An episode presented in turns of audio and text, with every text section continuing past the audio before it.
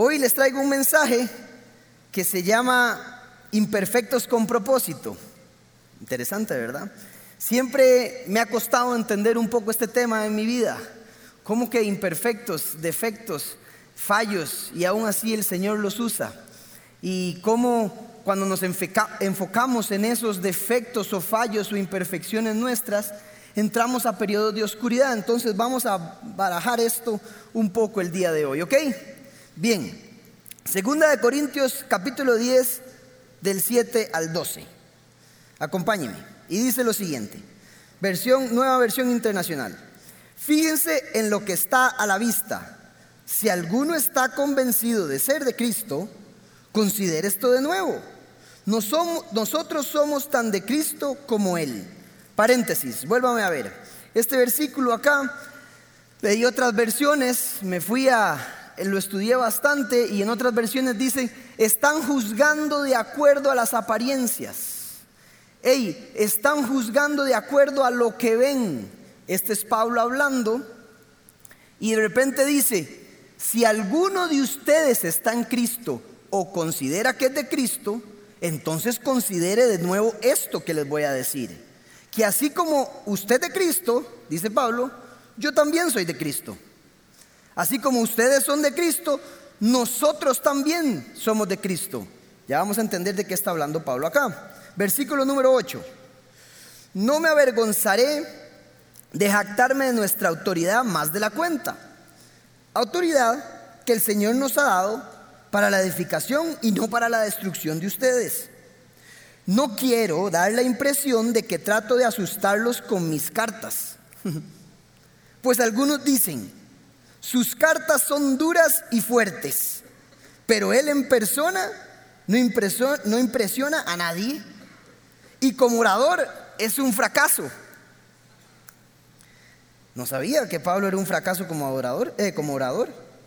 Tales personas deben darse cuenta de que lo que somos por escrito, estando ausentes, lo seremos con hechos estando presentes.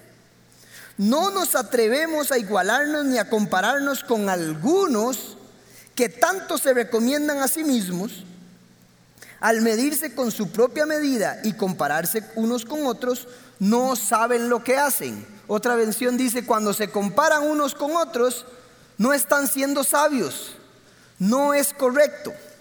Entonces, para ponerlos un poco en contexto de lo que está pasando acá, Pablo le está escribiendo al pueblo de Corinto, a la iglesia de Corinto, ¿ok? Y estos corintios eran muy complicados. Era una ciudad griega muy importante porque era muy comercial. Representaba el comercio entre el este y el oeste de Grecia y por lo tanto había mucha gente y había mucha fiesta. Tenían fama de que era un puerto muy fiestero. Había mucha fiesta eran conocidos por su inmoralidad sexual, por su prostitución. Y estos era difíciles esta gente. Y cuando Pablo llega y establece la iglesia y dice, esto me va a costar, ¿verdad? Era tan complicada la gente, hasta la gente de la misma iglesia, que dicen que Pablo escribió al menos cuatro cartas, no solo las dos que conocemos, sino cuatro cartas porque tuvo que volverles a recordar, porque tuvo que volver a escribir, porque tuvo que volver a amonestarlos. Dicen que la primera carta de Corintios en realidad es la segunda, porque hubo una primera que se perdió. Luego hubo, después de Primera Corintios, una tercera que se perdió. Y luego la que conocemos hoy como la de Segundo de Corintios, que debería ser la cuarta, ¿verdad? Al menos cuatro cartas. Pero ¿qué está pasando acá? Pablo se está defendiendo. El apóstol Pablo se está defendiendo, está defendiendo sus credenciales. ¿Cómo que así? Hasta la gente de la iglesia estaba criticando al apóstol Pablo. Uno dice, ¿a Pablo? ¿En serio? Yo no sé si ustedes lo habían notado, pero yo nunca había notado esto. Pablo tuvo que defenderse, el ambiente está tenso y les está diciendo, hey, no juzguen de acuerdo a lo que ven. Y aunque digan, póngame el versículo 10 ahí, por favor, otra vez, y aunque digan que mis cartas son duras y fuertes, y en persona no impresiono a nadie y como orador soy un fracaso, en realidad sí soy lo que escribo, así vivo. Pablo era un orador muy fracasado. O sea, si Pablo hubiera estado predicando aquí, algunos de ustedes estarían... O tal vez otros, ¿qué hora es, mi amor? Eh, eh, vamos a comer. No era un buen orador. Y, y buscando era cierto, no era lo era no solo lo decían los corintios, parece que Pablo no le iba muy bien como predicador. Es más, ya logro entender y ato cabos porque por eso después lo comparaban con Apolos. Que Apolos fue un profeta que se estableció en Corinto, que Pablo lo puso ahí, pero al parecer era un profeta y un profeta es el que exhorta, el que anima, el que consuela. Y entonces hablaba tan bien que la gente empezó a preferir y se equivocó y dijo, somos de Apolo. Y otros decían, ah, no, pero yo soy de Pablo. Interesante. Y Pablo llega y dice, no, no, no, no, a ver, uno planta y el otro riega. Lo tengo claro, no tengo que ser bueno en todo. Dice, por eso yo planto las iglesias y pongo a alguien a que riegue. Apolo era un gran profeta. Y yo me pregunto, es la primera vez, porque yo tenía, a ver, no idolatrado, pero yo tenía a Pablo aquí, ¿verdad? Y yo decía, este maestro todo lo tiene, todas las cualidades, estudioso, o sea, hablaba cinco idiomas, dicen, era maestro de la ley, lo sabía todo perfecto en aquel momento, accesaba al sumo sacerdote, o sea, al presidente, podía hablar todo lo sabía y de repente es imperfecto también. De repente como orador es un fracaso y como persona no impresiona a nadie. Y le pregunto, Dios, qué, impresionante esto. A Pablo no le diste una buena palabra para dar, pero dice, pero se la di para que escriba. ¿No han notado que tal vez si Pablo hubiera sido un buen orador, nunca hubiera agarrado el lápiz y hubiera empezado a escribir. Y no tendríamos el 23% del Nuevo Testamento. Deja de estar viendo las cualidades de otros, deja de creer que sos insuficiente, que no eres suficiente, deja de creer que tu fallo, que tu defecto, que tu imperfección te está frenando, porque al rato es Dios el que quiere que sea así, para que no hables, sino para que escribas.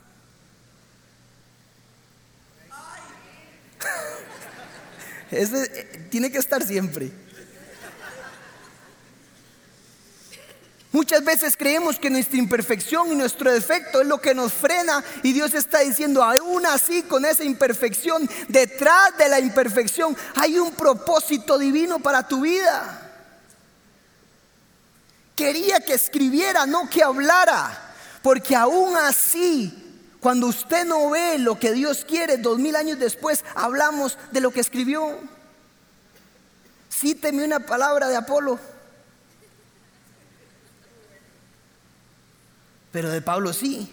Ahora, no es que sea más importante lo otro. Apolo regó y alimentó en su momento, pero todos cumplimos un propósito aún con nuestras debilidades.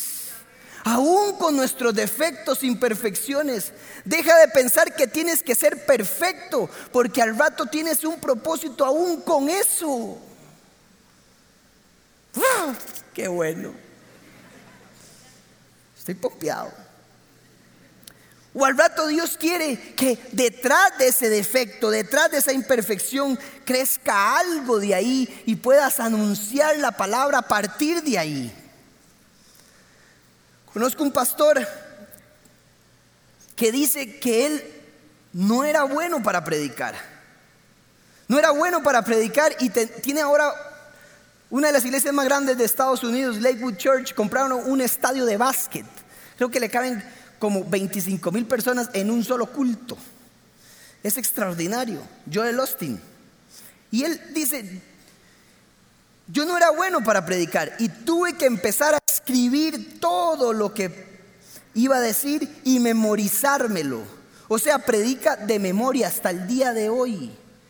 Y un día le preguntaron, ¿y cómo haces para predicar tan lindo? Y no, todo lo hago de memoria. Pero no sabía que tenía un propósito.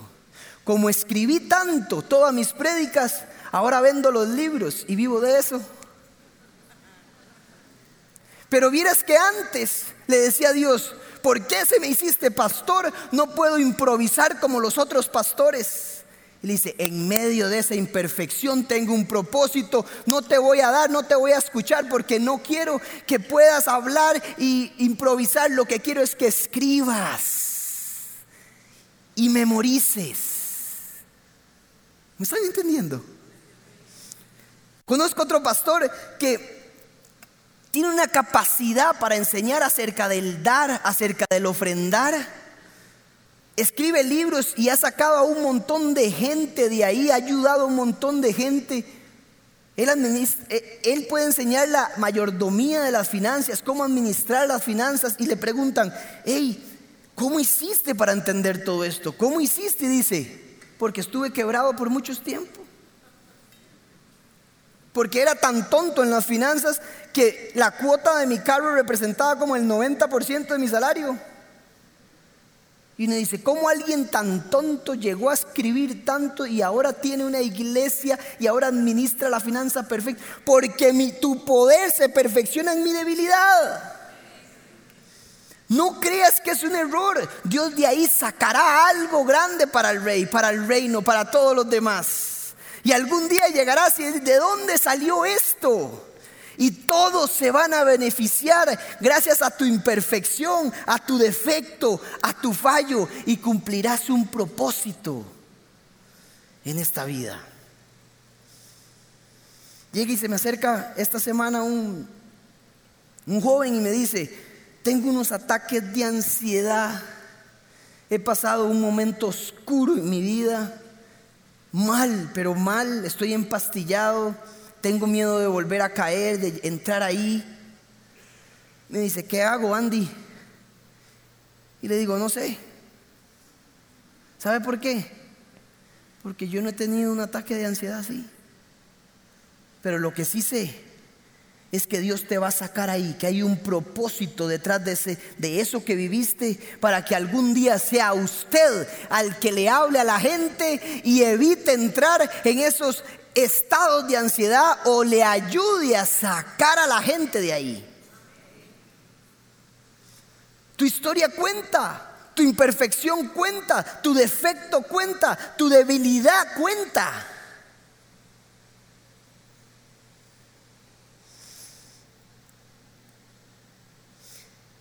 Y a veces creemos que necesitamos ser mejores. A veces creemos que necesitamos estar perfectos para servir. Y hoy el Señor le está diciendo hoy, ¿qué estás esperando? No necesito que seas perfecto, necesito que empieces donde estás, así como sos. Y cuando me voy a la Biblia y veo todos los personajes, son imperfectos. No hay uno solo que sea perfecto. Uno solo.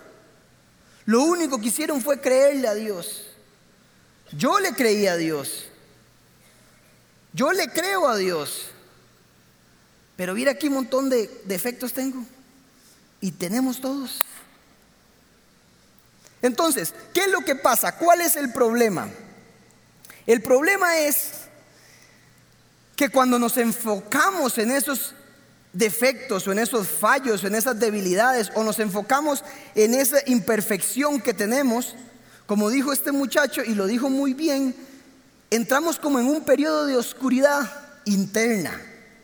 Entramos en un periodo de desánimo porque nos enfocamos en lo que no tenemos.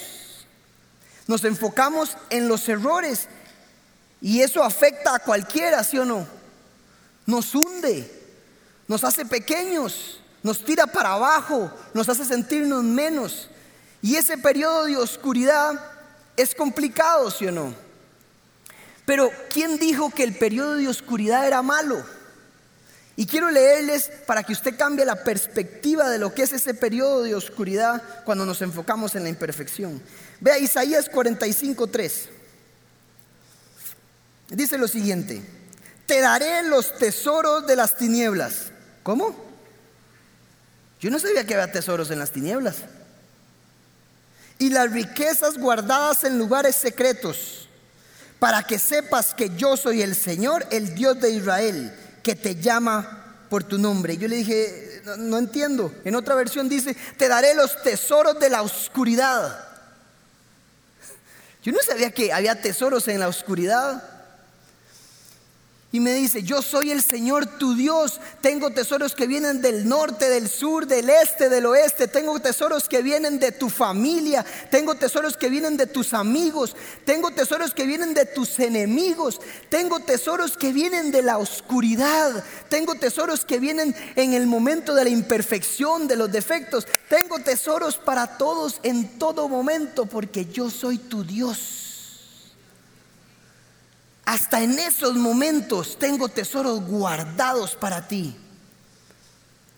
Y es que tenemos que entender qué es la oscuridad. Pero la oscuridad no es nada. Póngame atención. La oscuridad no es una cosa. La oscuridad es la ausencia de algo. Según los científicos y aquí los que les gusta eso, la oscuridad es la ausencia de la luz. La oscuridad no existe. La luz sí existe porque es cuantificable, se puede medir. La siento, me calienta, tiene una velocidad. Pero la oscuridad es la ausencia de aquello que es legítimo. Entonces, cuando pasamos periodos de oscuridad, lo que tenemos es una ausencia de algo. Es un vacío. Y no me siento así de mal porque la oscuridad tiene poder, no, es porque es un faltante de lo que realmente es el poder. ¿Lo había visto así? Es simplemente la ausencia de algo. Lo que no sabemos es que a Dios le gusta la oscuridad también. Y me va a decir, ay, ¿qué dijo? La oscuridad no es nada. Pero como una cámara cuando se revelaba, como las cámaras viejas, se ve en la luz, pero se empieza a revelar en dónde? Y se desarrolla poco a poco. Pero si la saco antes de tiempo a la luz, se arruina. Muchos creemos que en los periodos de oscuridad en el que estamos son momentos de Satanás, son momentos horribles y no saben que Dios empieza a trabajar desde la oscuridad. Empieza a, moldear, a moldearnos desde ahí. Cuando Dios hizo la tierra, la tierra cómo estaba? Oscura. Las mejores obras Dios las ha hecho desde la oscuridad, desde ese periodo. El embrión se inserta aquí, dentro de la mujer, y es oscuro ahí adentro. Y tiene que pasar un proceso de nueve meses. Nueve meses para que después salga a la luz una obra maestra. Pero si la saco antes, no es bueno para el bebé. Y si lo saco muy antes, se arruina. Pero este mundo de redes sociales, de Facebook, Instagram, Twitter, no nos hace entender porque siempre queremos estar presentes, que nos reconozcan, ya quiero que nos vean, ya quiero verme. Y lo que no entendemos es que Dios quiere empezar desde esa imperfección, desde ese periodo de oscuridad. Él necesita empezar desde ahí.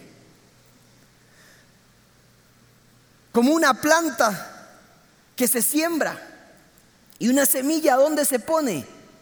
Debajo de la tierra. Y debajo de la tierra es que empieza un proceso de metamorfosis y luego sale a la luz. Y va poco a poco. Porque Él quiere empezar a moldearte desde esa oscuridad. Porque en la oscuridad es simplemente un faltante de Él. Y cuando Él llega, empieza poco a poco, poco a poco, para sacar una obra maestra. Muchos creemos que ese periodo es que Dios no quiere y no está trabajando. Dios está trabajando ahí. ¿Qué me está diciendo Andrés? Que mi enfermedad entonces tiene un propósito. Sí tiene un propósito. está trabajando desde ahí. Algo va a pasar y tal vez no tome el rumbo que usted quiera y que queramos, pero algo sale porque Dios tiene un propósito perfecto y divino para la gloria de Él y para glorificar. Amén. Hoy el Señor viene diciendo a gente que está en periodos así, estoy trabajando ahí. Hoy el Señor le viene diciendo a la gente que se siente imperfecta, que se enfoca en sus defectos, estoy trabajando desde ahí, no te he dejado. Recibía varios jóvenes y a gente esta semana y era el mismo tema. Estoy en un periodo oscuro, estoy en un periodo, no sé qué hacer, cómo empiezo. Empieza desde ahí. Ahí el Señor empieza a trabajar, empieza a sacar cosas grandes. El Señor no ocupa que seas perfecto. El Señor no ocupa que tengas todo alineado para servir. Levántenme la mano aquí los que sirven. Quiero ver, vamos.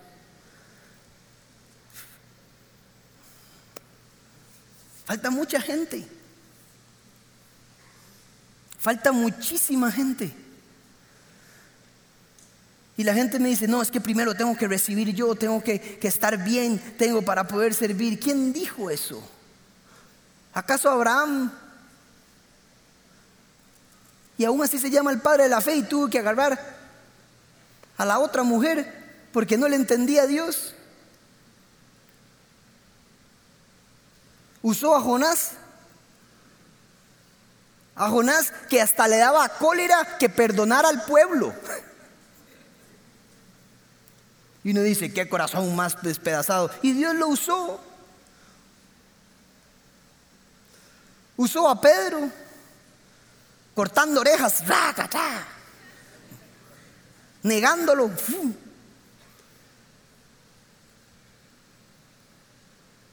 Y llega y hace una obra maestra, pero es desde la oscuridad poco a poco. Ahora, ¿qué pasa en la oscuridad muchas veces? La oscuridad es un periodo también de privacidad. En la oscuridad, cuando algo está oscuro, véalo así, nos sentimos solos. Nos sentimos que nadie nos habla. Cuando se vuelve oscuro, y hay una historia buenísima del pastor que un día estaba orando por una muchacha que tenía un demonio. Y estaban orando, va, fa, y se va la luz. Y, los dos, como ya no tienen control porque no hay vista, porque él no sabe lo que hay, los dos toman una decisión, los que están orando. Y cuando encienden la luz, uno está en la esquina y el otro allá. claro, porque no sabían qué iba a pasar. A pesar de que tenía un compañero, usted no ve, usted se siente solo.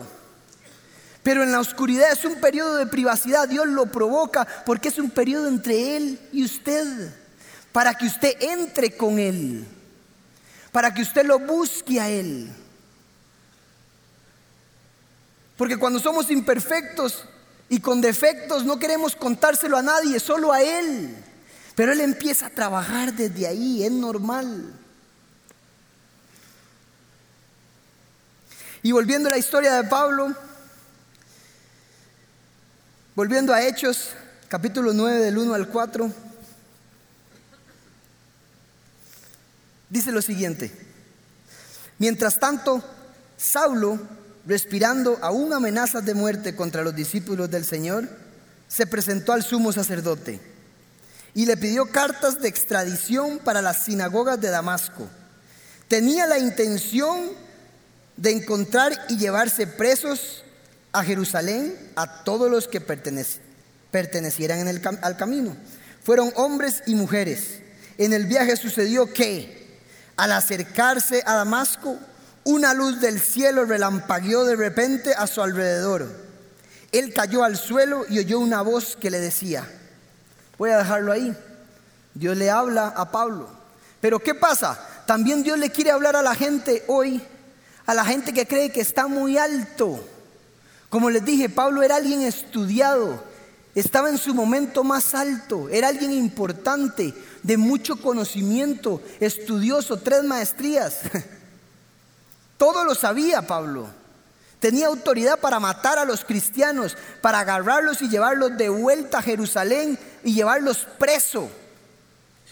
¿Y qué pasó con Pablo? Va en el caballo todo matón y de repente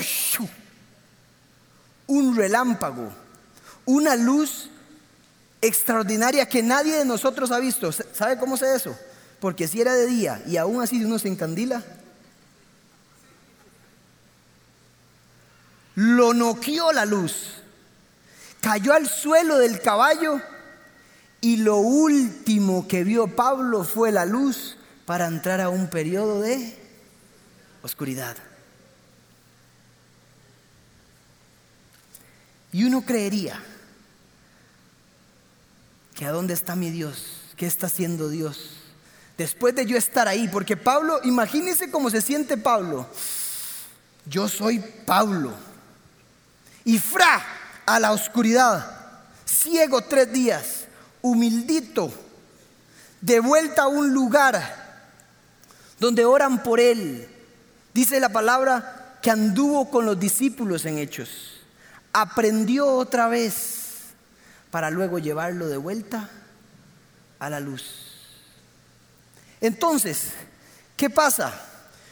Que aun cuando sabemos ya cosas, aun cuando salimos de algunos defectos, de algunas imperfecciones, el Señor siempre nos vuelve a recordar algo porque quiere hacernos mejor.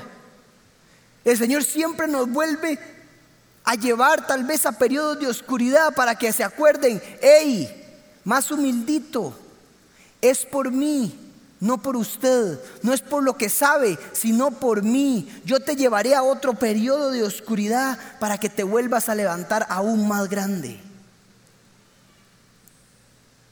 El Señor hoy le está hablando a gente que tal vez dijo, ¿qué pasó conmigo?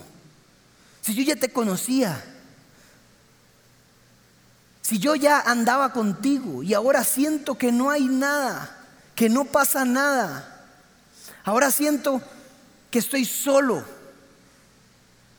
Pero el Señor simplemente lo que está haciendo es llevándote a otro periodo donde está plantando otra semilla para que poco después salga a la luz y dé fruto, mucho fruto, abundante fruto.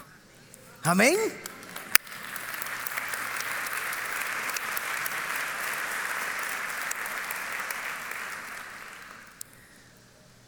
Ahora, hay gente que dice, ¿y mi enfermedad? No sé qué va a pasar. No tengo las respuestas. Pero como dijo Nela y hemos estado hablando de la gracia, me basta tu gracia. No entiendo por qué viene esta enfermedad. Tal vez Dios simplemente quiso decirte, vas para la oscuridad de nuevo para que te reencuentres conmigo, para que hayan periodos privados entre usted y yo, para que hayan periodos nuevos, para que haya algo nuevo. Y por otro lado estábamos, sáname Señor, sácame de aquí, todavía no te puedo sacar a la luz porque te vas a revelar muy pronto, te voy a arruinar. Necesito que pases ese periodo profundo conmigo. Sácame ya. No puedo porque te amo porque quieres por un lado que te lleve a otro nivel, pero necesito plantar una semilla nueva. Señor, ¿qué está pasando? ¿Por qué todo el mundo habla de mí? ¿Por qué si yo no he hecho nada? Tal vez estaba siendo muy... Te estabas volviendo como Pablo.